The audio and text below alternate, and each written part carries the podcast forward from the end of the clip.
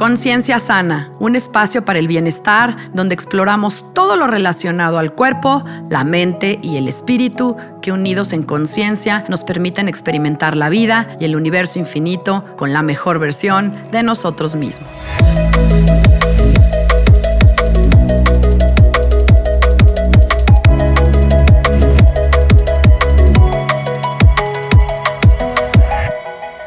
Hola, yo soy Sandra Romero, host del podcast Conciencia Sana, y te agradezco que estés conmigo en este espacio, aquí y ahora. No vamos a vivir la vida sin dolor. Sin embargo, podemos escoger cómo usar el dolor que la vida nos presenta. Bernie Siegel.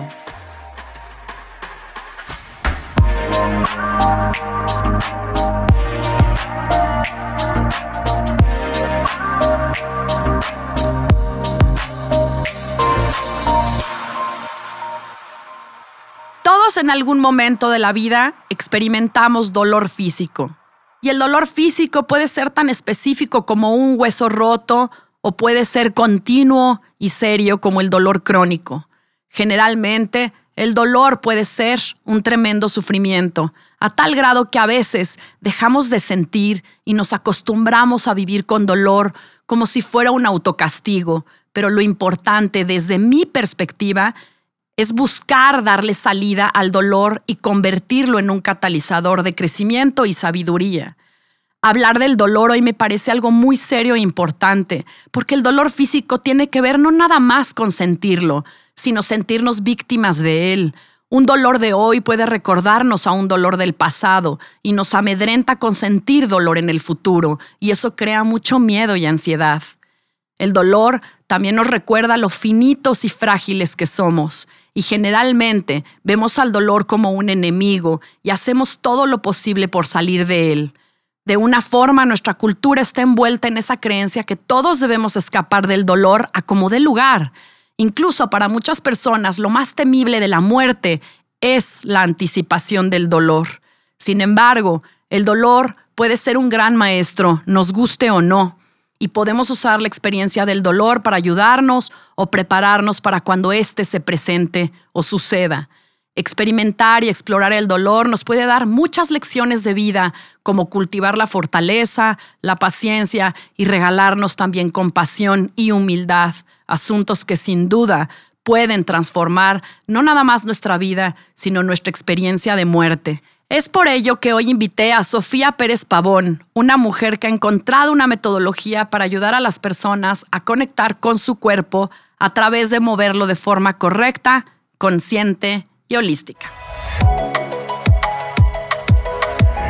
Pues Sofía Pérez Pavón, bienvenida. Es un honor, es un gusto, una emoción tenerte en este espacio. Bueno, Gracias por compartirte. Muy agradecida de la invitación, porque aparte, déjenme contarles que conozco a Sandra hace ya muchos años. Sí. Y en realidad, así desde que me platicó de su proyecto, de lo que estaba haciendo, me pareció fenomenal. Justo ahorita platicábamos de lo lindo que es escucharnos y que realmente este nivel de todo lo que estamos haciendo con los, con los podcasts, cómo nos llevan a un nivel mucho mayor, precisamente porque pues generamos esta capacidad de la imaginación. Ahorita pues tal vez algunos no me conocen y tal vez están imaginando cómo somos, el tono de voz, etcétera, y te lleva a un lugar bien diferente. Entonces estoy encantada de estar aquí. Gracias por la invitación, de verdad. Es para mí un mega honor. Te admiro muchísimo. Entonces, pues estamos aquí encantadas, emocionadas desde hace unos días. Qué padre, de corazón a corazón, como digo yo. Exactamente. Y bueno, pues hoy el tema que nos atañe pues es el dolor, ¿no? Eh, yo, le, yo le nombré a este podcast Vivir con Dolor. Eh, y bueno, lo que me encanta y justo compartí aquí antes de empezar este episodio, pues es que tú eres ingeniera. Y, no quiero, ahora sí que no te quiero presentar, quiero que tú nos platiques por cómo siendo ingeniera en cibernética y matemáticas, cómo has llegado a este trabajo con el dolor. Bueno, pues les platico desde el comienzo, ahora sí, desde el origen. Me encanta platicar la historia porque ojalá que de verdad se inspiren, porque muchas veces nos encontramos en situaciones que tenemos todos que resolver y que en el momento que nos llegan a nosotros decimos, bueno, pero ¿cómo es posible que yo no sepa de esto o no sepa de esto o no te sientes capaz de hacer cosas o de resolver? Porque no es tu área o no estás ahí, o sea, de mamá, de papá, de lo que sea. Entonces, esto empieza en realidad, y dices ingeniería, pues eh, eh, cualquier ingeniero nos dedicamos a solucionar problemas y optimizarlos. Así es. Entonces, pues realmente somos capaces, no por presumir, ¿no es cierto? No, pero sí, sí, yo todos los ingenieros que conozco dicen, somos capaces de resolverlo todo. Exacto, exactamente. Y entonces, una de las cosas que me encanta de los ingenieros es que ponemos en concreto cuál es el problema. Y entonces, si tú conoces el problema, por ejemplo, con el podcast que oía tuyo de violencia, si reconoces que eres un ser violento, es más fácil solucionarlo que si no lo haces existente. Es lo mismito. Si tú reconoces dónde está el problema, pues ya tienes y empiezas a tener variables muy ordenaditas para saber cómo solucionarlo se me presentó un problema que jamás en mi vida pensé que me llevara a donde estoy hoy, 20 años después, porque ya pasaron 20 años, y que además sí los dejo con tres puntitos, porque realmente ha sido en mi vida, o sea, la gloria más gloria cuando fue, en el momento que yo recibí esta noticia, para mí fue verdaderamente... Pues no es que fuera una tragedia porque nunca he sido tirada al piso, la verdad, pero Pero te cambió la vida, fue un parteaguas. Exacto. Completamente. Yo, dedicada a la ingeniería, me dediqué siempre al cuerpo humano porque amo el cuerpo humano, siempre fui deportista, me encanta el ejercicio, me encanta todo lo que tiene que ver con el cuerpo humano. Pero cuando empecé a estudiar ingeniería, yo buscaba algo que verdaderamente fuera innovador, porque me encanta la creatividad también. Y entonces me va a decir que tiene que ver la innovación con la ingeniería. Pues en ingeniería encontré una carrera que se llama ingeniería cibernética y podíamos hacer robótica. Y yo el hecho de poder imitar al cuerpo humano para mí era como, y aparte, ajá, lo puedo programar y le puedo hacer más cosas, seguramente tendrá más facultades. Pero además, Claudia, mi hermana, mi gemela, mi media naranja, la amo, somos súper cercanas, tuvo un accidentazo en el caballo y verdaderamente se rompió la columna vertebral en siete partes. O sea, tuvo siete fracturas. La tuvieron un año en cama, colgada, una cosa así fuertísima. Y yo dije, ¿cómo es posible que no exista una columna robótica que agarres y digas, chum, la traspasamos y ya está? De ahí empieza la historia de la ingeniería. O sea, yo realmente me meto en ingeniería porque quiero solucionar un problema que médicamente no se podía solucionar en ese momento. Estoy hablando de hace muchísimos años. Cuando yo empiezo a estudiar la carrera y me empiezo a dar cuenta del cuerpo humano y de lo impresionantemente bien hecho que la está. La máquina perfecta. Es, Sí, es magia, de verdad que es magia. Y en ese entonces no tenía ni idea de lo que era el cuerpo humano literalmente. Verdaderamente para mí fue súper sorprendente. O sea, imitar un pie, o sea, voltense a ver, no solamente sus X número de huesos, porque tenemos, es el lugar donde más huesos tenemos acumulados, ¿se puede ¿En decir? el pie? Sí, en el pie sino la función, las cargas, más los ligamentos, más la fascia, más el tejido conectivo, más lo que está conectado de tus pies a nivel cognitivo y además a nivel conductual. O sea, ¿qué es lo que le pasa a una persona si no tiene un buen cimiento en sus pies, por ejemplo? ¿no? Entonces, es una cosa que yo cuando empecé a trabajar en esto, así me pareció fascinante. De ahí empiezo yo a trabajar desde primer semestre, porque me encantaba, ¿no? En la robótica, o sea, en cómo imitar el cuerpo humano y tratar de implantarlo, pero era pura, pura simulación. O sea, nunca trabajé con un ser humano en realidad en ese entonces. Y entonces, pues eso, me llevó la vida a otros lugares en trabajo, sí tenía que ver mucho, mucho con las matemáticas, por eso me fui mucho más a matemáticas, a resolver problemas otra vez. Y cuando mi hija, después de muchos años, cumple exactamente siete años, Rebeca, que ahorita tiene 26, eh, me empieza mami, me duele la espalda y le digo, a ver, camina para allá, conocía muy bien el cuerpo humano y de repente la veo y dije, ay, ¿cómo es posible que no me haya dado cuenta yo que está así de chueca? Es la primera vez en mi vida, hasta que me dice, mami, ¿me duele? que me doy cuenta que está chueca mi hija. Y eso nos ha pasado a todas las mamás. Claro. A todas. O sea, así de decir, aunque seas experto de experto, como que es difícil cruzar en tu cerebro. Ahora entiendo muy bien por qué, porque estudio mucho, o sea, estudia muchísimo la neurología, pero entiendo muy bien por qué tu sistema se focaliza en una cosa y no ves la otra, aunque te pase un chango por encima, de verdad. Si tú estás concentrado en otra parte, no lo ves. Y entonces, cuando Rebe me dice, pues ya la llevo al ortopedista y el ortopedista me dijo, Sofía, por nada del mundo vayas a operar a Rebeca, porque cualquiera que ve la radiografía de Rebeca la va a querer operar pero tiene una cosa que se llama escoliosis idiopática juvenil, que es como una S en la columna vertebral, y había una rotación muy fuerte en su T8, que la T8, más o menos en donde está la línea del bikini de las mujeres, o sea, donde te amarras el bikini, ahí está la T8, que es una vértebra muy importante porque es la que te da el rebote, es la que te permite o sea, movilizarte en muchos Estamos hablando que es como espalda media, ¿no? Es entre media y alta. Exacto, exactamente en la espalda media media, donde si tú te tocas el esternón, donde acaba tu esternón, haces una línea hacia atrás, ahí exactamente está. Y entonces cuando yo veo la rotación, entiendo muy bien la mecánica. Yo ahí ya estaba súper expertísima en mecánica. Y entonces me dijo, no la vas a operar, si la operas, en el momento que ella empiece a crecer a los 12, 13 años, se va a romper literalmente. Si le ponemos los dos fierros que van alrededor, que digo, les digo así de una forma coloquial, no se llaman fierros, pero así es, ¿no? Y entonces verdaderamente para mí fue súper sorpresivo primero de decir, ¿cómo es posible que como mamá no me haya dado cuenta? Luego me dijo el doctor, es normal que no te hayas dado cuenta, porque realmente las escolisis la gente se da cuenta hasta que tienen 8 o 9 años o cuando se empiezan a desarrollar, porque es cuando empieza a deformarse como que esta situación. Entonces, me encuentro en un lugar en donde médicamente no podíamos hacer nada, la llevé con el fisio y de verdad, digo, ahorita yo entreno muchísimos fisios y me asusté del dolor que vivió Rebeca en esa sesión y que además el fisio le dijo, Rebeca, acostúmbrate desde ahorita, porque tú vas a tener dolor de aquí a toda tu vida. Yo cuando oí eso como mamá decía, o sea, ¿Cómo? ¿Me tengo que acostumbrar a vivir con dolor? O sea, es choqueante. Choqueante. O sea, literalmente. Y aparte yo ya vivía, había vivido una hermana con un dolor que le metían hasta lo que no de medicinas, etcétera.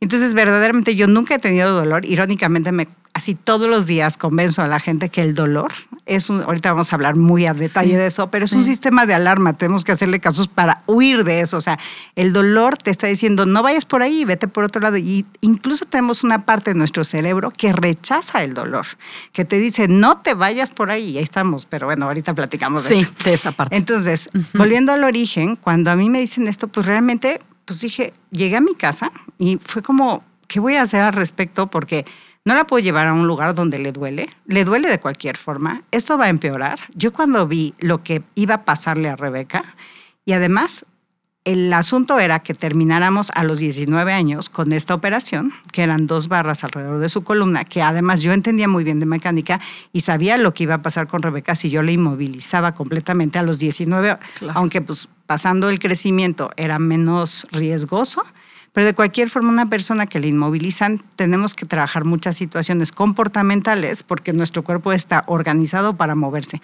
El que no se mueve termina acabando con su salud. O sea, sí el movimiento tiene mucha relación con la salud.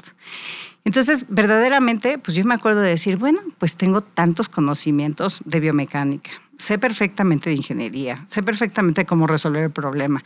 El día que la llevé al fisio, nunca volteé a ver su cadera y yo decía, si no tiene un sostén en la cadera y en los pies, ¿cómo demonios voy a hacer para que esa columna esté mejor o en mejor situación?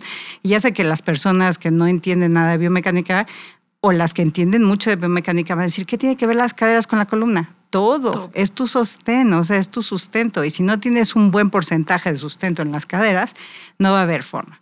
Y por otro lado, yo decía, bueno, pues no pierdo nada por jugar con Rebeca. Y empezamos a jugar, jugar, jugar. entonces yo me propuse, soy súper, súper disciplinada, me propuse todos los días estar una hora con ella. Eh, trabajábamos hiciera trabajo en ese momento. Fíjate, ahorita van a entender muchas cosas que yo fui entendiendo con mi experiencia. Entonces yo hacía como así mi libretita, mis colorcitos, no sé qué. Y entonces dije, pues, ¿cómo la divierto? Pues bueno, empecé con los ejercicios muy pilateros y muy yogis, porque también me encanta el pilates y yoga, ¿no? Y entonces se aburría, le dolía. Realmente no era, no era una forma buena de hacerlo. o sea, ese método no te estaba jalando. Nada, nada. Entonces, pues como mamá y de manera intuitiva, y sí, el origen tiene que ver mucho con mi intuición. Y claro que con todos los conocimientos que ya cargaba, que no tenía yo tanto conocimiento sobre esto, pero empecé a hacer cosas que le gustaban mucho a Rebeca, que fueran gozosas y además que nos divirtiéramos, pero que sí tuvieran que ver con su mecánica y tuvieran que ver sobre todo pues, con esos cimientos de los que les hablo en la cadera y en los pies, y luego cómo hacer para que ese movimiento se hiciera habitual, porque eso es lo más importante, y automático, que ahorita les platico de esa parte neurológica. Entonces, empezamos a jugar y bueno, todo resultó muy bien hasta o como un mes después, o sea, iba muy bien, ya no le dolía, o sea, el dolor se desapareció como desde el tercer, o sea, tercer día que ya empezamos a trabajar de esta forma. Entonces, pues dije, yo voy por buen camino, tengo que sostener de aquí a que tenga 19 años. Yo nunca pensé en que de verdad íbamos a prevenir completamente la operación. Jamás pensé que a los seis meses me iba a decir el doctor, ¿qué demonios hiciste de 48 grados? Te fuiste a 14. Nunca en mi vida había visto algo igual, ¿no?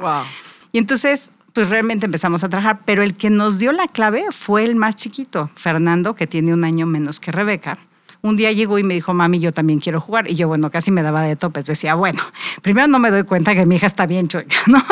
y por otro lado, la segunda fue Fernando también, digo, yo jugaba con él americano, lo que sea, pero nos estaba viendo jugar y yo nunca relacioné esa parte que para él era importante involucrarse en el juego con nosotras. ¿sí me explico? Yo estaba tan concentrada en que Rebeca la parte como de rehabilitación. Bien, exacto, que jamás se me ocurrió invitarlo. Yo dije, pues claro que te puedes venir a jugar con nosotros, porque jugábamos. En realidad fue y dejó de ser trabajo. Empezamos a jugar. Y Fernando, ese día, nos tocó hacer, este, tengo 60 personajes para que ella pudiera imitar los personajes y pudiera empezar a habilitar esa biomecánica. Yo me acuerdo porque los trabajé con mis hijas, dragones, tortugas, pues un poco como las posturas del yoga, ¿no? Sí, sí, y no salen del yoga, ahorita les voy a decir, porque salen de un origen más origen y ahorita cierro con de dónde se origina todo esto.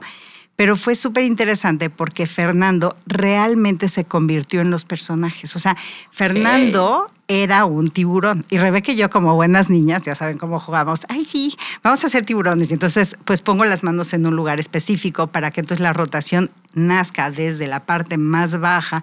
Y entonces hacía muchas cosas que yo sabía que entre los huesos, la mecánica, los tendones, los ligamentos, iban a tener una mejor solución, una solución óptima de movimiento pero Fernando, que tiburón, o sea, él se convirtió en tiburón y Rebeca ese día entró en pánico, miedo de que el hermano la perseguía, jugando, eh, jugando, jugando, pero la perseguía y gruñía, bueno, gruñía como tiburón y abría la, boca y hacía como una mandíbula.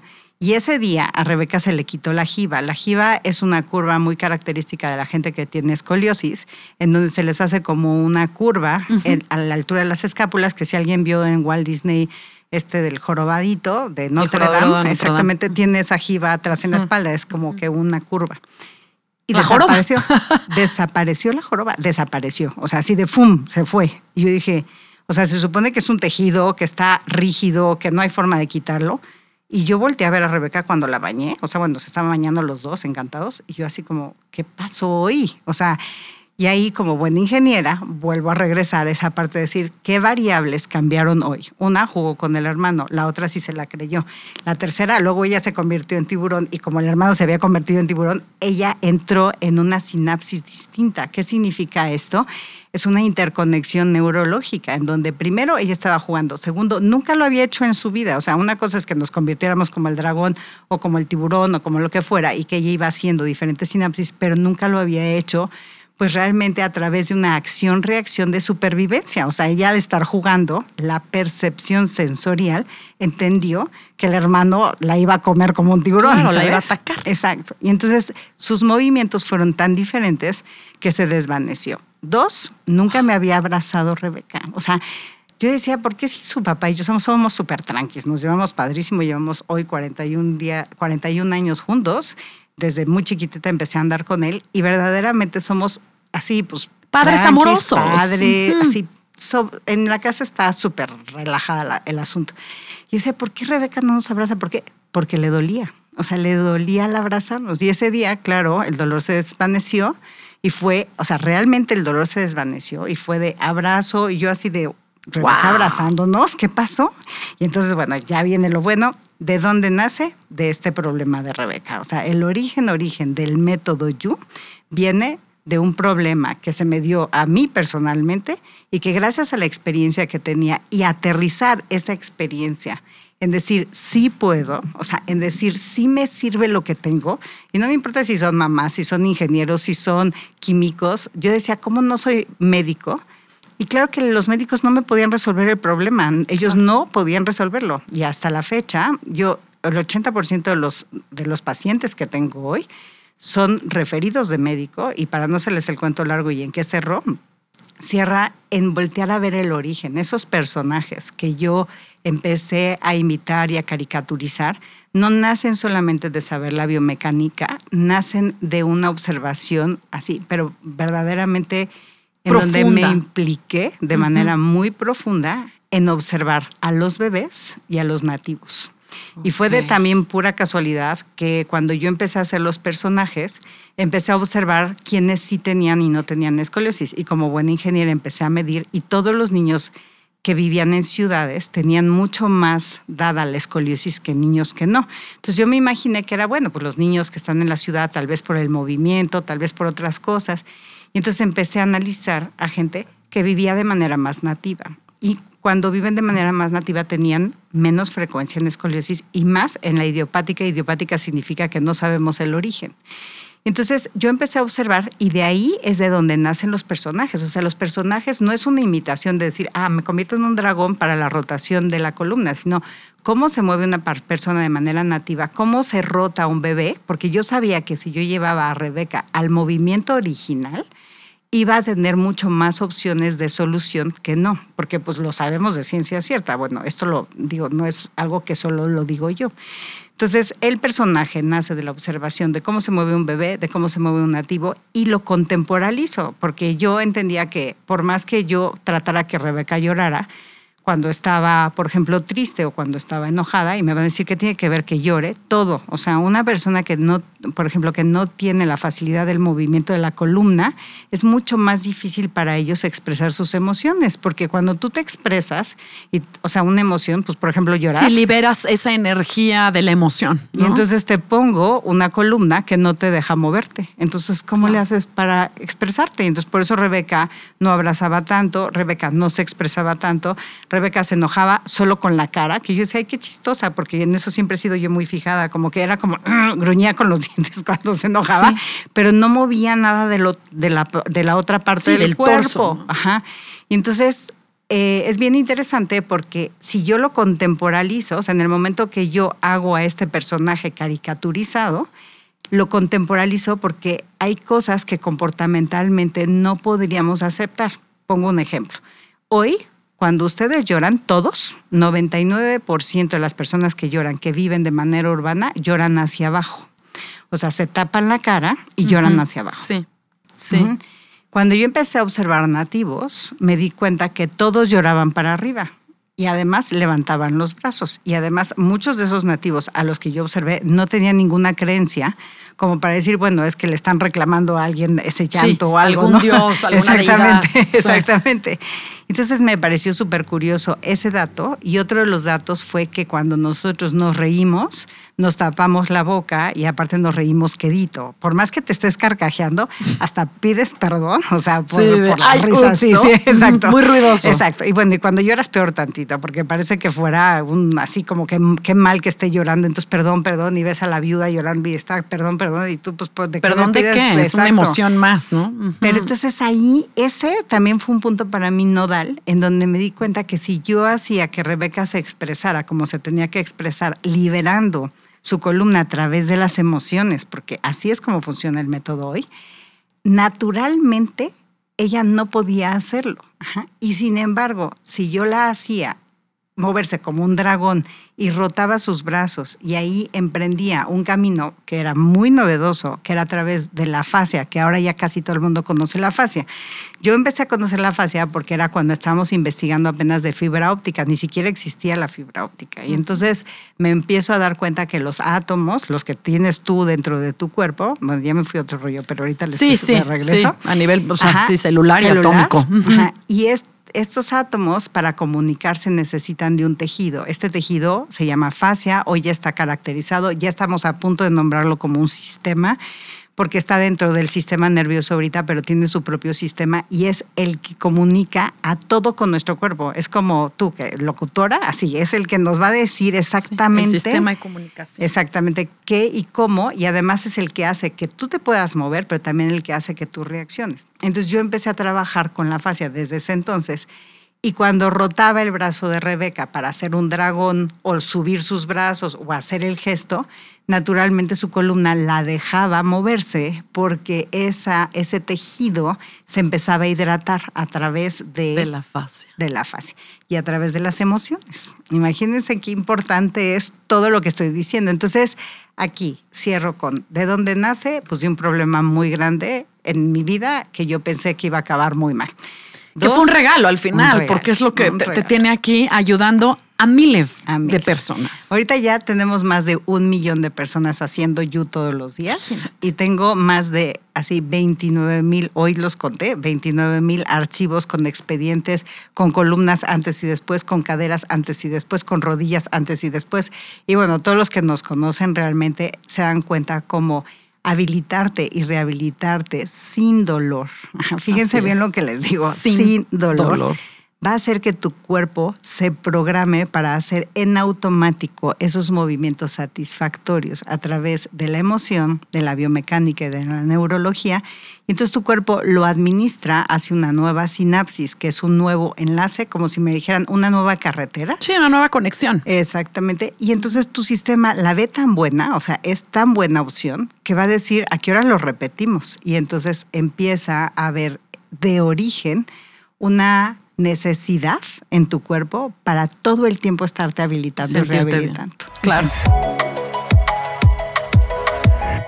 Y de hecho esto me lleva a la, segunda o a la siguiente parte, pues platícanos del método, o sea, platícanos del método You, en qué consiste, cómo lo trabajas. Sí, y el, el método nace desde el primer día, porque me pasó esto, ¿no? A mí, justo de la hermana que hablo, que es mi gemela, que aparte cada vez que digo el testimonial, ahora se muere de pena y de risa al mismo tiempo, porque cuando yo le dije, voy a tener que hacer algo por Rebeca y voy a dedicarme a esto y me voy a focalizar, me dijo, estás más loca que una cabra. O sea, no te atrevas, no te atrevas. Es tu hija, estamos hablando de un problema real, estamos hablando de un problema en donde ella, su columna está muy mal. Yo he sufrido toda mi vida mi columna o sea, tienes que ir con un experto, Sofía. No te puedes tú dedicarte a curar a tu hija, porque ¿cómo? O sea, tú no eres nadie para curarla. O sea, esas palabras uso. Entonces dije, ok, tengo que hacer un método para que todas las mamás que estén viviendo igual que yo, que no hay un médico que se lo resuelva, que no hay un fisioterapeuta que se lo resuelva y que no hay nadie experto que se lo resuelva, tengan cómo resolverlo. Y entonces de ahí nace el método. O sea, gracias a ese, a esa, así de tú no pues puedes. Pues esa necesidad, sí. Y a ese querer romper un límite también. Exacto. Y ese también. Y una creencia limitante, porque viene de creencias de tú no puedes, pero ¿por qué no? ¿No? Ajá. Y aparte yo decía, pues con el amor que le tengo y con el cariño y el juego, simplemente el juego, pues va a hacer que ya esté mejor. Y simplemente lo que entiendo de cómo se tiene que sostener, seguro que estará mejor.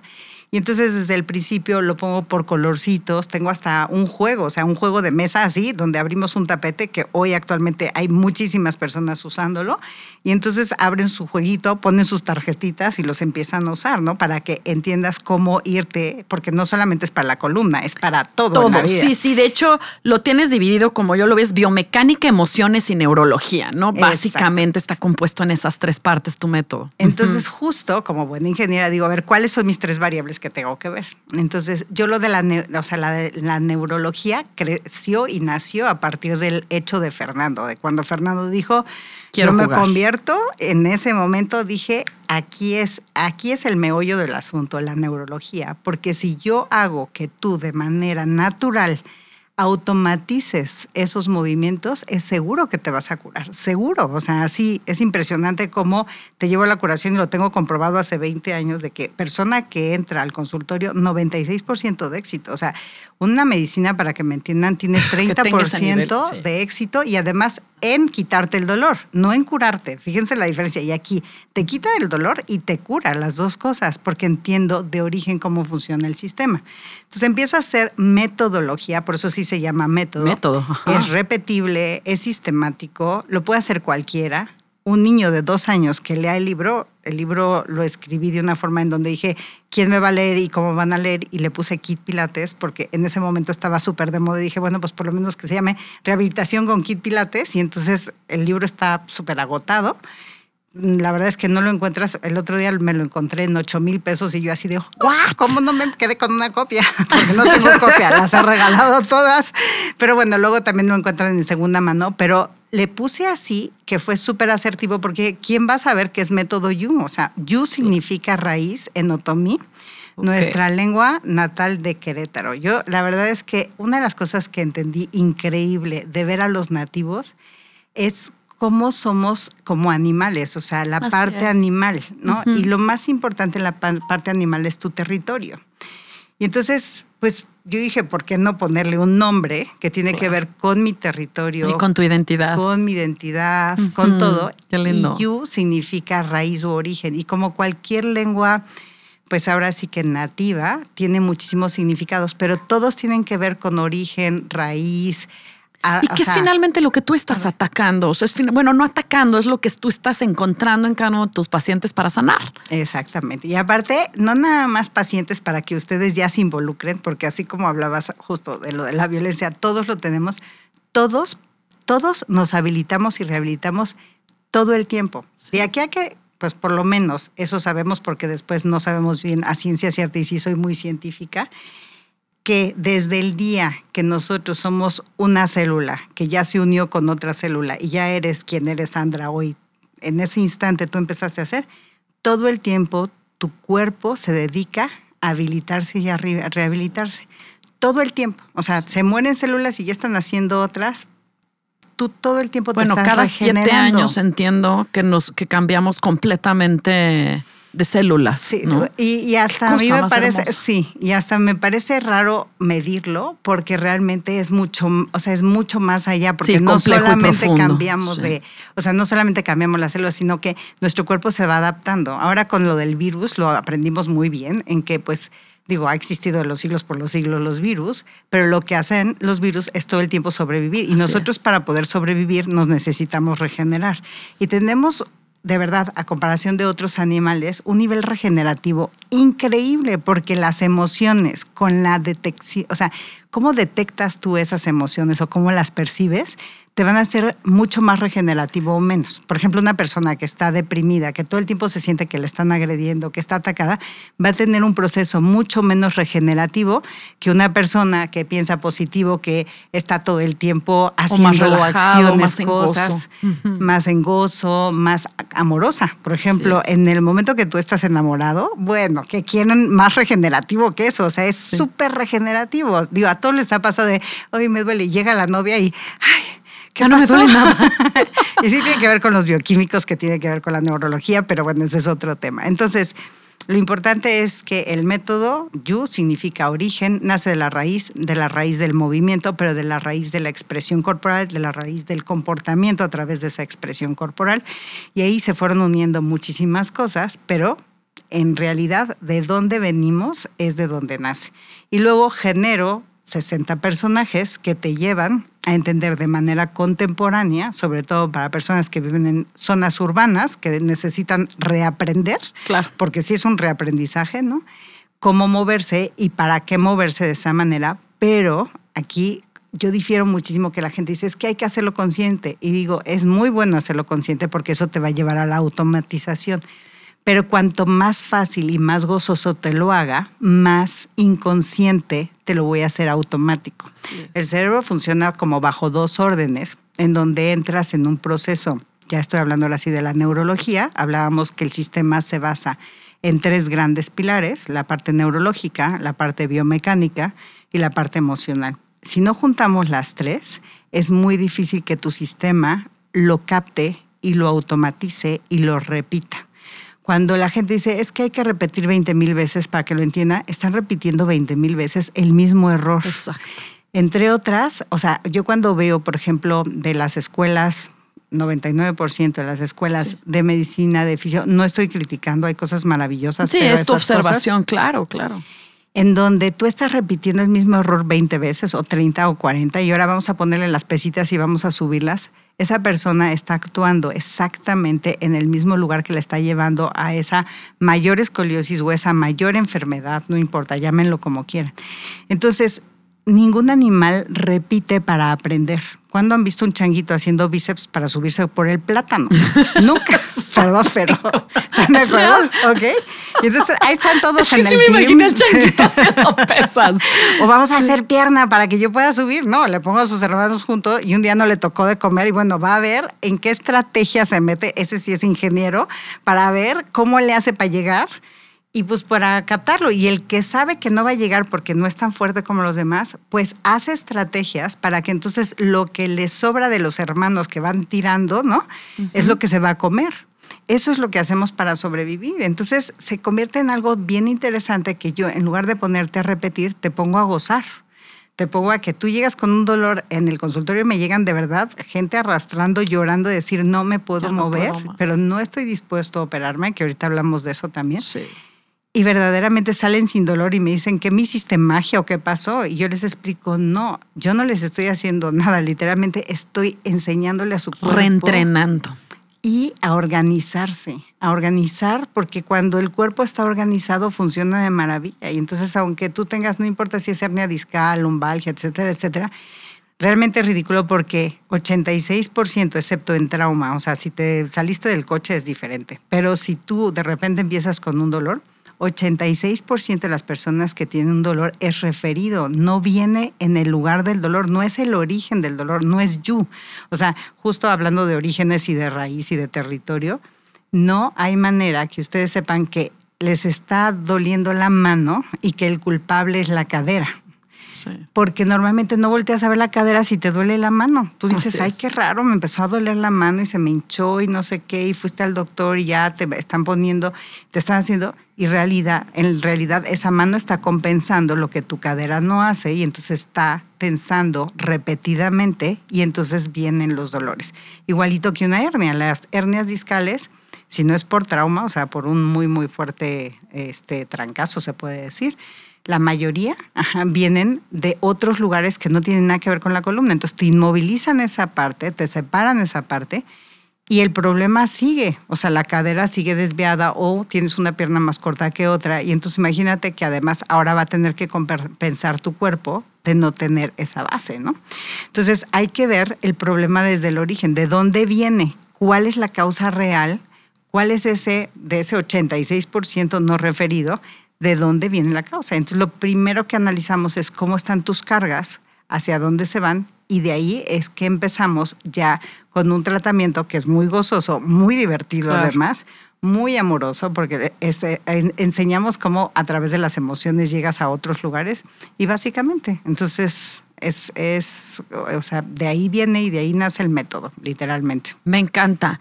Oye, tengo una pregunta para ti porque así como tenemos dolor, hay gente que se acostumbra a vivir con dolor y creo que es algo importante porque así como tenemos esa parte del cerebro, como dices tú, es un mecanismo de alerta, o sea, me está doliendo y tengo que actuar. Hay gente que vive con dolor como si parece que el cerebro en ese lado se apagara y como si ya no sintieras. Yo creo, o sea... ¿Qué pasa ahí? Pues viene de una cuestión cultural y de creencias. ¿Por qué estamos tan adaptados al dolor? Y de hecho la gente cree que venir a esta tierra es normal y natural, venir a sufrir, y venir a que te duela. Y al que no le duele, y no, a mí me ha pasado ahorita, justo platicamos que estoy a punto de cumplir 55 años el lunes. Sí, y que te ves de 40, real. Pero es increíble que me han dicho, es que si a los 50 llegas sin dolor es porque estás muerto. Y yo, qué impresión lo que hacen las creencias. Así es. Y la creencia nos ha hecho habituarnos al dolor y pensar que el dolor es, normal. normal. porque las soluciones no nacen de un ingeniero, ahora sí voy a presumir, pero en verdad digo, ¿cómo es posible que nuestro sistema esté tan bien diseñado? Que el dolor es un sistema de alerta como si fuera una alarma de incendios. O sea, tu sistema empieza a generar muchísimos bioquímicos para que tú dejes de hacer eso. Entonces, yo lo asumo después de estudiar el dolor, estudiar a médicos, a expertos, a doctores, y refiero a doctores como una persona que ya es una especialista de especialistas de especialistas en el dolor creo yo que hemos entendido que el dolor es parte de nuestra vida porque no hemos sabido cómo resolverlo, porque no hemos entendido que el gozo te va a llevar a un lugar en donde vas a generar, por ejemplo, dopamina. El dolor te genera un bioquímico que se llama cortisol, que luego me dicen que es la mala hormona, yo les digo, no manchen. es la hormona del estrés y es la que necesitamos para sobrevivir. Bueno, sin ella no podrían amanecer, para que me entiendan. O sea, la vigilia, el, despertar todos los días nace gracias a eso. Y el ponerte a salvo, el reaccionar en la vida ante algo. Necesitas ese cortisol. El problema es que vivimos con cortisol. Cuando el cortisol se hace a largo plazo, que es lo que yo también explico, ¿no? Sí, y aparte justo el programa, o sea, el método, lo que te hace es entender cómo tus bioquímicos se van regulando y eso va a llevarnos a una autosanación impresionante. Claro, porque está yendo al opuesto, ¿no? O sea, como el yin y yang, del dolor al placer, del dolor al gozo, que son dos lados pues, de lo mismo. Sí, y entonces yo lo asumo que es porque no hemos tenido cómo responder o cómo resolver ese problema y al no resolverlo, pues te suena la alarma y mejor la apagas y ya sabes que igual ahí viene el fuego y te vas a quemar. Y entonces estás tan acostumbrado a oír que el otro se le prende la alarma, a ti se te prende la alarma y a todos se nos prenden. Y hasta incluso las personas que son profesionales te dicen, ah, pues te va a doler y para curarte esta rodilla, si no te duele, no te salvas. Y entonces estamos súper adaptados a una idea que es completamente falsa, falsa, y se los describo con matemáticas, con física. ¿Cómo quieren que se los compruebe? El decir, las personas que tienen dolor, su sistema está reaccionando ante algo que no está bien. O sea, sí, definitivo, es un hecho, es un hecho científico, que cuando a ti te duele está mal. Algo estás haciendo que puede ser consciente, inconsciente, en donde no está bien lo que estás haciendo. Entonces hay que cambiar, hay que modificarlo. Y cambiar, ¿sabes qué? También y estoy pensando en, en esta cultura de la supresión, porque entonces me duele, me drogo. Y vivo drogado. Y llego a un punto de tal nivel de drogas que entonces ya voy a la cirugía, porque claro, no, como no hay nadie que me quite el dolor más que ponerte tubos, clavos, este, por todos lados y salir robotizado y drogado. Entonces, sí me parece clave esto que estás compartiendo de, de la raíz, porque tiene que ver y eso me lleva a lo siguiente. ¿Cómo ves tú el futuro? Y, claro, para ir cerrando también, el futuro de la autosanación. O sea, ¿cómo ves tú en que empecemos a tratar de los seres humanos de vernos de una manera holística, que es lo que estamos hablando, que no somos un cuerpo ahí aventado y que mis emociones por allá están, ¿Cómo ves que sea el futuro de, esto, del futuro del pues, tratamiento del dolor? A mí me encanta decirles, es el presente. Y es para mí el presente hace más de 20 años. Yo trabajo, si les digo cuántos pacientes veo diario, en cinco continentes. Me voy a muchísimos lugares a entrenar a médicos, a entrenar a fisios, a entrenar a personas profesionales en todo y entrenar a mamás, ¿no? Y entrenar a personas que están viviendo hoy con dolor, porque además tengo hasta un diplomado que yo hoy tú tienes dolor, puedes venir a consulta, te vemos, pero también te digo, si te quieres profesionalizar, porque esto te puedes profesionalizar. Claro, porque estás tú enseñando ya este método a nivel profesional, ¿verdad? Profesional y aparte cualquiera se puede profesionalizar en su salud, o sea, así de plano. Y entonces ¿Qué es lo que hice? Precisamente esta metodología ya tiene un esquema en donde tú puedes aprender cómo sanarte y cómo autosanarte todos los días y se va a hacer a través de tu acción, se va a hacer a través de tu vida diaria, se va a hacer a través de cómo... Y no es restrictivo porque siempre nos vamos a, ah, entonces si te quieres sanar, prívate ahora de esa que te encanta, no voy a decir marcas, pero que te encanta. Y yo les digo, no, o sea, ¿en qué momento entendimos que tenemos que privarnos? Tenemos que entender que si caemos en un exceso, nuestro cuerpo y nuestro sistema es lo mismito, se excede demasiado, pero todos lo hemos vivido cuando estamos viviendo una emoción, cuando estamos en un momento súper, así, súper emocionante cómo automáticamente tu cuerpo se le olvida todo lo que está pasando alrededor. O sea, mi sistema y mi metodología te enseño cómo percibirte, te enseño a reconocerte. De hecho, te caracterizo con un personaje aprendes desde el primer módulo en quién soy yo a través de reflejarte en un personaje por las características, por lo que haces, por las acciones, por tu comportamiento, porque todos, o sea, yo les digo, yo mejor cuando voy caminando volteo al, piso, no es cierto, nunca volteo al piso, pero... Porque los vas viendo a todos en la calle, vas en el supermercado y los vas viendo, mira, ahí va uno no sé qué, ahí va de tus 30 personas. Porque de hecho, sí, lo que me sucede es que el cuerpo está inscrito todo en el cuerpo. O sea, yo puedo saber cómo eres tú, puedo saber si eres de acción, puedo saber si eres más pasiva, puedo saber si eres tímida, puedo saber si cómo vas a accionar en un momento de peligro. Porque todos podemos saberlo, es simplemente porque no lo observamos. O sea, claro, yo llevo 20 años estudiando esto, ya estudié partes neurológicas muy importantes que ahora entiendo cómo funciona bioquímicamente también, ¿no? Y entonces me da una facultad de entender cómo enseñar y cómo aprender todos los días porque sigo aprendiendo, sigo perfeccionando, sigo y seguiré, y aunque viviera 300 años seguiría porque el cuerpo humano es infinito. Pero lo que voy es que Si ustedes de verdad quieren salirse del dolor y no tienen una solución, nosotros la tenemos. Si no tienen dinero para ir a la consulta, búsquenos en las redes sociales porque de verdad todos los días saco cosas nuevas para que ustedes sepan.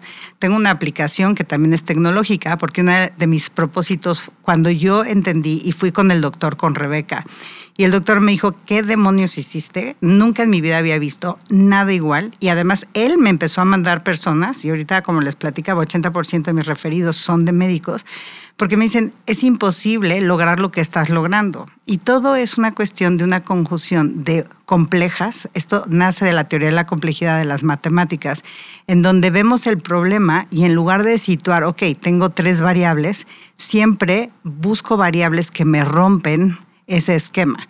Por decirles, una fórmula que todos conocemos, distancia, tiempo y, o sea, cuánto tiempo vas a hacer de la carretera de aquí a México, este, vas a necesitar tres variables, ¿no? A qué velocidad vas a ir, qué distancia vas a recorrer y cuánto tiempo vas a hacer gracias a esas tres variables eso es cero real, o sea, no existe. ¿Por qué? Porque si ese día te tocó la caseta que cerraron, ya valió porque tu velocidad promedio ya valió. Entonces, la teoría de la complejidad busca todos los peros para decirte, una silla puede ser silla aunque tenga tres patas aunque sus características sean de cuatro patas. Entonces te da una complejidad de resolución con mucho mejor éxito. O sea, mi éxito por eso es del 96%, porque asumo los problemas que vienen junto y entonces los voy a los voy a erradicar o voy a tomarlo en cuenta. Les resuelvo lo de la carretera. Abro mi Waze, digo, ¿qué le pasó a las personas hace una hora? Me van a decir, el promedio de velocidad de las personas que salieron hace una hora va a ser de 80 kilómetros por hora y entonces voy a tener menos error que antes. Claro. De ahí nace el método también de esta teoría de la complejidad, entender todos los problemas y cómo romper con una fórmula que no existe en la vida real y cómo te llevo a ese lugar de sanación. Y por otro lado, siempre, desde el primer día que entra el paciente al consultorio, se los digo clarísimamente, no hay nadie que los vaya a curar. Yo no los curo se curan solos. O sea, ustedes son los únicos que tienen el poder porque se tienen siete por 24, siete veces a la semana por 24 horas. Cuando ustedes quieren dejarle la responsabilidad al médico, como siempre lo he dicho, es que por favor dejen de darle, es tú, la llave la tienes tú de tu sanación. No es el médico, no es la medicina ni el medicamento, eres tú. Así es. Y entonces tienes que tener las herramientas para saberlo. Nosotros vamos a hacer una herramienta que te da herramientas para saberlo pero tu propia historia nos va a hacer más grandes a nosotros también, porque tu historia nos enseña a nosotros. Y entonces aquí es cuando ya se convierte en una filosofía y es una hermosura. Yo verdaderamente no tengo cómo agradecerle a la vida, porque ahorita que me decían Santa Claus, yo me considero que Santa Claus me concedió mi mejor deseo de la vida, porque vivo, o sea, cada mañana para mí es entrar en un territorio, pues sí, un poco de guerra, porque pues me toca vivir con gente con mucho dolor pero al mismo tiempo, cada vez que sale una persona del consultorio, es una cosa increíble la transformación que tienen entendiendo que ellos tienen la respuesta, que ahí está, y que sí no va a ser una cuestión de un día, pero sí desde el primer día tienen que vivir cero dolor, cero, cero, porque cuando las cosas se imponen de una manera correcta, y sí lo digo de una manera estricta, automáticamente, por ejemplo, una hernia, me duele horrible la espalda, tu cadera estaba más abajo una que la otra. Le enseñamos cómo a través del juego poner tus caderas de una manera en que tu sistema entiende cómo relajar las partes tensas y cómo tensar las partes relajadas. Y automáticamente se les quita el dolor. Y me dicen, no es posible, no hay ninguna pastilla que me haya quitado el dolor en tres segundos. Así es. es. magia, me dicen. Y yo, pues es que el cuerpo es mágico, no nosotros. O sea, hemos entendido lo mágico que es el cuerpo. Entonces, es sumamente emocionante decirles que depende de ustedes que nadie los va a curar, que solo ustedes se pueden curar y que sí necesitan las herramientas para poderse curar. Ay, Sofía, gracias. Y entonces, ¿cómo ahora sí compártenos tus redes? ¿Cómo todas las personas que nos están escuchando pueden tener acceso a esto, a tu metodología, aunque no estén aquí, no tengan la fortuna de estar aquí en Querétaro, pues todos los que nos escuchan en otros lados, ¿cómo pueden accesar eh, a esta valiosa, valiosísima eh, información. Gracias. Pues eh, en todas las redes sociales estamos como método You. You, se escribe Y-U ¿Y con comilla o es YU en Pues redes? en realidad en, en, Internet, hasta ahora, todo lo que sea búsqueda de Internet no necesitas poner la comilla. En realidad, en, el- en el lenguaje otomí, sí es Y apóstrofe U. Ajá. Que a mí me encanta además porque sí te distingue mucho ese you, o sea, Sí. ese, como La que apóstrofe. cambia. Y Pero aparte, entonces pues, en redes es YU, YU. YU, entonces con que pongan método You o búsquenme Método. Sofía Pérez Pavón Vela, así, tengo todo, tengo artículos, cada semana escribo artículos, luego los artículos ahora los traslado a mi, a mi blog, porque había mucha gente que me decía, "Ah, Sofía, es que ya te buscan en el Universal, pero también estás escribiendo para Código, pero también estás escribiendo, o sea, tengo muchísimo, tengo revista, radio, televisión, o sea, estoy en demasiados lugares y los reproducimos en las redes. Entonces, con que busquen arroba método you o Sofía Pérez Pavón, nos van a encontrar en todos lados. Los teléfonos, sí se los doy, no importa Claro, que estén en el favor. extranjero, porque también damos videoconferencia, tenemos aplicación, o sea, hay miles de maneras que podemos De llegar a ustedes. Y entonces, exageré miles, pero sí son muchas. Es, en- es- si ustedes están en el extranjero, pues marcan con, eh, con la clave normal, pero estamos en Querétaro, entonces es 52 de México, 442, 3, bueno, perdón, 258. Eh, 0597 258 0597 el teléfono o 747 5943 y entonces de verdad nos pueden buscar en redes. Si me buscan en mi página web que es tal cual www.metodoyu.mx ahí viene un WhatsApp te puedes comunicar con nosotros directamente. O sea es súper fácil encontrarnos la verdad es que ya. Ahora sí con que pongan método You o Sofía Pérez Pavón estamos en todos lados Sofía, nada más para cerrar y porque me muero de la curiosidad. ¿Por qué estás estudiando del sueño? porque siempre Porque seguro tiene una relación con el tema del dolor. totalmente Sí, sí, Pero, pero dije, no, no, no me puedo ir sin preguntarle por qué, por qué está estudiando este Estoy estudiando medicina del sueño. medi- ajá, estoy estudiando una maestría ahora de medicina del sueño. Digo ahora porque siempre estoy estudiando, la verdad. Sí, yo así soy. Me encanta. eh, porque siempre busco métodos de rehabilitación y habilitación lo más natural posible. Y no existe una forma más eficaz de regeneración que el sueño. Sí. O sea, cuando tú tienes un buen sueño, tú te vas a regenerar increíblemente. Y de verdad estoy encantada estudiándolo porque ya sabía algo del sueño. Pero bueno, por coincidencias de la vida llegó a mí esta parte y estoy encantada, encantada porque sí, o sea, el cuerpo humano funciona un poco como con dimmers. Nosotros cuando nos estamos empezando a dormir, no crean que te apagas y te apagas. Siempre hay un sistema que está prendido con más menos luz, ¿no? Y entonces, por ejemplo, tu locomotor, o sea, la parte motriz, la parte de movimiento, se empieza a relajar en el momento que entras a una etapa del sueño, pero luego hay unos piquitos que te vuelven a subir al despertar, que se llama vigilia, y luego regresas. Esos piquitos son donde más se te va a regenerar el tejido, por ejemplo, muscular. Ok. Y una medicina, por ejemplo, que te apaga, te apaga por completo y que tú percibes que dormiste mejor porque esta vez dormiste ocho horas, no te estás regenerando. Entonces, tengo muchísimas personas medicadas con medicamentos neurológicos que me las apagan, me las apagan para los que se las estén tomando y que yo tenía que entender esta parte médica de cómo, o sea, cómo compensarlo a través natural y de origen en ti, cómo llevarte a un sueño profundo sin que tú te tengas que tomar nada, que ahorita eso llevo haciéndolo 20 años, siempre, o sea, Claro. porque te meto un sistema que se llama parasimpático para relajarte y ahí es un momento muy regenerativo. De hecho, cuando estás dormido profundo, estás en un sistema que se llama parasimpático y es el de regeneración. Entonces, ¿para qué? Para quitarte el dolor. Dos, para regenerarte. Y tres, porque es la medicina más absolutamente original y natural Sí. que tenemos. Y para los que no pueden dormir, para que sepan, los hábitos, o sea, la parte conductual y la parte cognoscitiva, o sea, cómo comprendes tú o tu cerebro, cómo ha captado que está pasando o no está pasando ciertas cosas, es lo que te va a llevar a un sueño profundo para siempre. Está así, les puedo mandar estadísticas que estoy estudiando en la Universidad Española mm, de Madrid. Es una universidad súper, súper bien clasificada en toda esta parte y sus estadísticas son con medicamento no curamos, con medicamento combatimos el malestar del paciente por un tiempo determinado porque después pasa a ser peor Sí. que antes, para que me entiendan.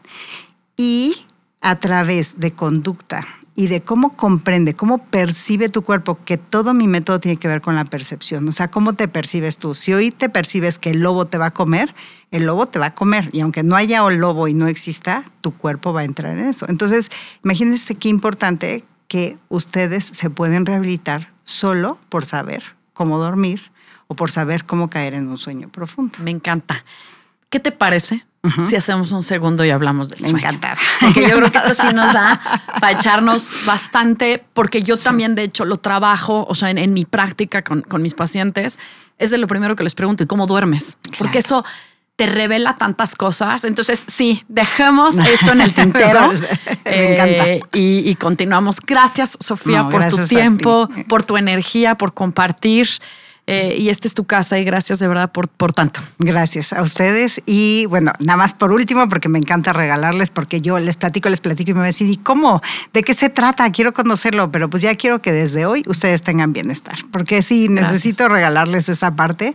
Y no es un regalo, lo tienen ahí, está incluido, está en su sistema. Entonces, el hecho que ustedes aprendan a eh, cómo llevar a su sistema a un sistema relajado o no relajado, les va a llevar justo a rehabilitarse o habilitarse de una mejor manera.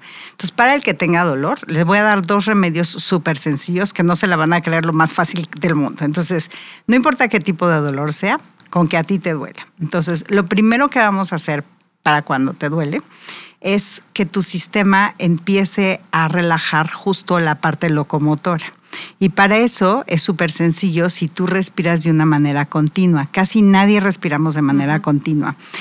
Y de hecho, lo natural en el ser humano es aceleración y desaceleración. Si tú ves cómo te metes la cuchara de la sopa a la boca, vas a notar cómo aceleras a la hora que acercas la cuchara a la sopa. Vivimos más en aceleración y desaceleración que en una forma fluida. Entonces, lo primero que vamos a hacer ahorita es pónganse su dedito índice en la oreja y escuchen cómo respiran si es más larga tu inhalación o tu exhalación o viceversa. Entonces voy a callarme tantito, simplemente escucha.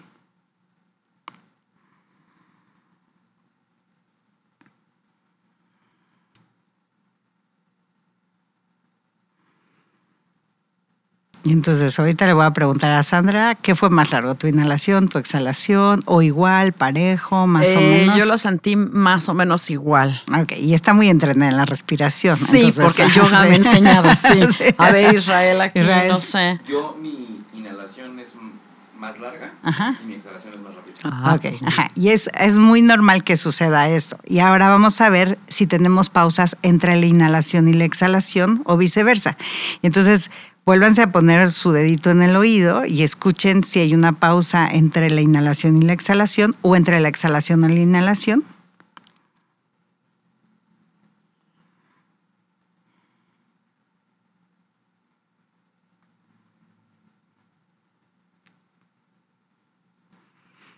¿Hubo pausas o no? Yo sí, desde el principio. Ah, okay. ¿Y fue pausa entre la inhalación y exhalación? En las dos. Ok, entonces ahí hay cuatro variables, vuelvo a mi ingeniería, ok. Puede ser que tú tengas pausas. Cuando inhalas, haces una pausa y luego cuando exhalas, esa es una variable. Puede ser cuando inhalas, haces pausa, cuando exhalas, haces pausa, son dos variables, la segunda variable. La tercera puede ser ambas y la cuarta ninguna de las dos. Entonces, pues tú me dijiste que haces pausa en las dos. Es que yo como lo hice ya consciente, no pausé. Exacto. Vaya su perfeccionismo, aquí van a empezar a entender. mis técnicas de pranayama. entonces dije, ok, sin pausas. Sin pausas. Pero bueno, no sé. Ajá. Y entonces ella está usando técnicas y me encanta oír eso porque esas técnicas son con su experiencia y su cuerpo ha aprendido que es funcional. O sea, que el hecho de inhalar, exhalar sin pausas, es funcional. Pero a mí me gusta mucho más ya transportarlo a una experiencia, porque sé que con esa experiencia viene la parte neurológica, en donde vas a empezar a generar bioquímicos solo de acordarte. Y entonces aquí decidí utilizar algo que todos o casi todo el mundo, aunque tú no hayas conocido el mar, por ejemplo, y no hayas tenido una relación con el mar, pues seguro que has visto la película con el beso al final y el mar atrás, y entonces tu cerebro ya sabe cómo funciona el mar y ya sabe que no tiene pausas. O sea, una de las cosas que nos encanta a la mayoría digo 92%, lo tengo medido, 92% de las personas nos encanta el sonido del mar, aunque le tengan miedo incluso, si yo los pongo en un departamento afuera, les encanta escucharlo porque nos lleva al sistema parasimpático, te lleva a un sistema en donde tu sistema locomotor se apaga un poquito y te lleva a ese lugar en donde sabes que estás en un lugar seguro porque se repite. O sea, cualquier cosa que vaya y venga, por eso nos gusta mecernos, por eso nos gustan muchas cosas en donde vas y vienes. Entonces, vean cuánta diferencia hace esto. Tal vez la conciencia, como Sandra, que tiene mucha conciencia, te puede llevar a eso. Pero como Sandra, solamente hay 14% de la población. La mayoría no tiene tanto contacto con su cuerpo, no, puede entrar en eso. Y entonces, cuando generalizamos, a mí me gusta que le funcione a todo el mundo. Todos, claro. Y entonces me voy a ir a esta experiencia que has vivido. Y entonces, ahora sí, todos pónganse una conchita en su manita y con forma de concha, nada más que esta concha es suavecita. Ajá, tápate un oído y el otro, la otra mano, póntela en la panza. Y primero quiero que denotes si tu hombro se, se tensó con la mano que te estás tapando la oreja. O sea, una mano la tiene en la oreja y otra en la panza. A la mayoría se les va a tensar. Si se tensa, mejor usen su dedo índice y tápense y traten de soltarlo. Y para soltarlo, pues súbanlo en medio, abajo, abajo, en medio, arriba, abajo. ¿eh? Ténsalo más, distiéndelo, vuélvelo a tensar. Estoy hablando de tu hombro y ahora sí suéltalo y ya seguro ahí quedó. Y si no, ahorita con lo que vamos a hacer se va a distender todo. Entonces, en el momento que estás ahí, primero pues escucha qué está pasando. Solamente escúchalo. Ahora sí, quiero que te vayas al mar y que empieces a imaginarte esas olas y que empieces a imitar con tu respiración, sin hacerlo fuerte, es una manera la más suavecita que puedan. Inhalen y exhalen.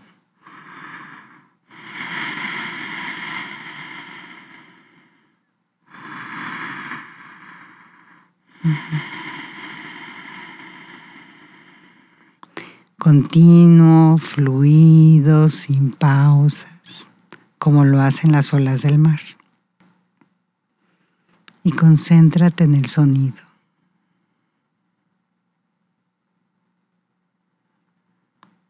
Ahora quiero que te concentres en tu tacto a través de tu mano y sin hacer nada, simplemente sintiendo y escuchando cómo se abre y se cierra la ola a través del movimiento que naturalmente hace tu cuerpo.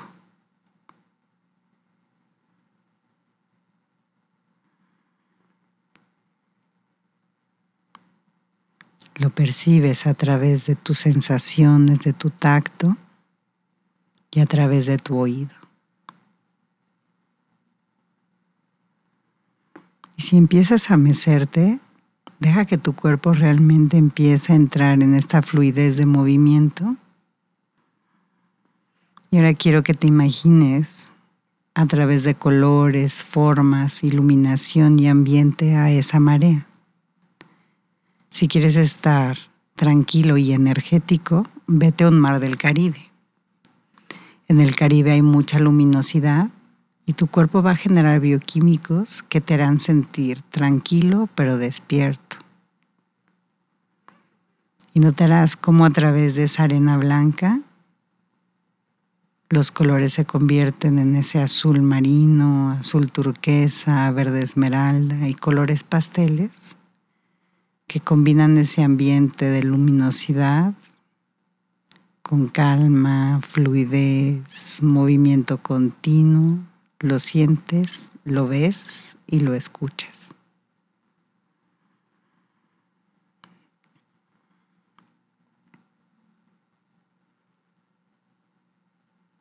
Ahora los voy a llevar al Pacífico en donde tu sistema puede ver mejor el fondo y la forma, puedes ver el horizonte, puedes ver el peligro de lejos, por lo que te va a llevar a un estado emocional de serenidad. Y coloca los colores, abriendo esa ola en azules marinos, negros. Nota cómo la espuma se ve mucho más blanca por el contraste entre los colores fríos el fondo y la forma.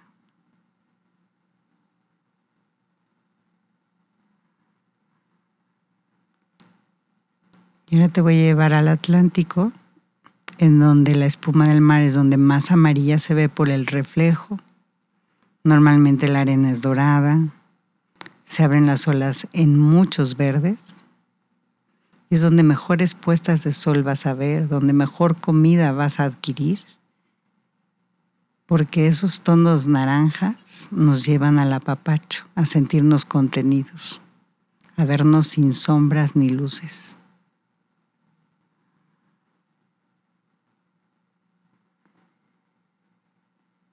Y ahora percíbanse y abran sus ojos y noten qué está pasando con todo su cuerpo. Y entonces se convirtieron en Mario el Mar, es uno de mis personajes. Tiene forma, tiene actitud, tiene personalidad, es súper cool, se lleva con todo el mundo. Cuando tú entras al mar, el mar toma la forma de tu cuerpo. Y entonces Ahorita ustedes todos están mucho más adheridos a su silla, están tan tranquilos que hasta se sorprenden. sí. Entonces, si tienes dolor, puedes empezar a aplicar estas técnicas y es muy distinto que cuando lo hacemos en yoga, que estamos muy concentrados en otras partes. Porque aquí entra el sistema neurológico que entiendo muy bien cómo llevarte a esos bioquímicos que te van a generar sentir menos dolor y mayor regeneración, básicamente. Sofía. Gracias. A ustedes. Es un regalo estar aquí. Gracias. Gracias. Si te gusta este episodio, te pido que lo compartas. Yo soy Sandra Romero y profundamente agradezco que te hayas tomado el tiempo para escucharme y acompañarme en un capítulo más de Conciencia Sana. Te invito también a que escuches las meditaciones y afirmaciones que estoy compartiendo en este espacio gracias a Steve Nobel, uno de mis maestros y guías en meditación y espiritualidad.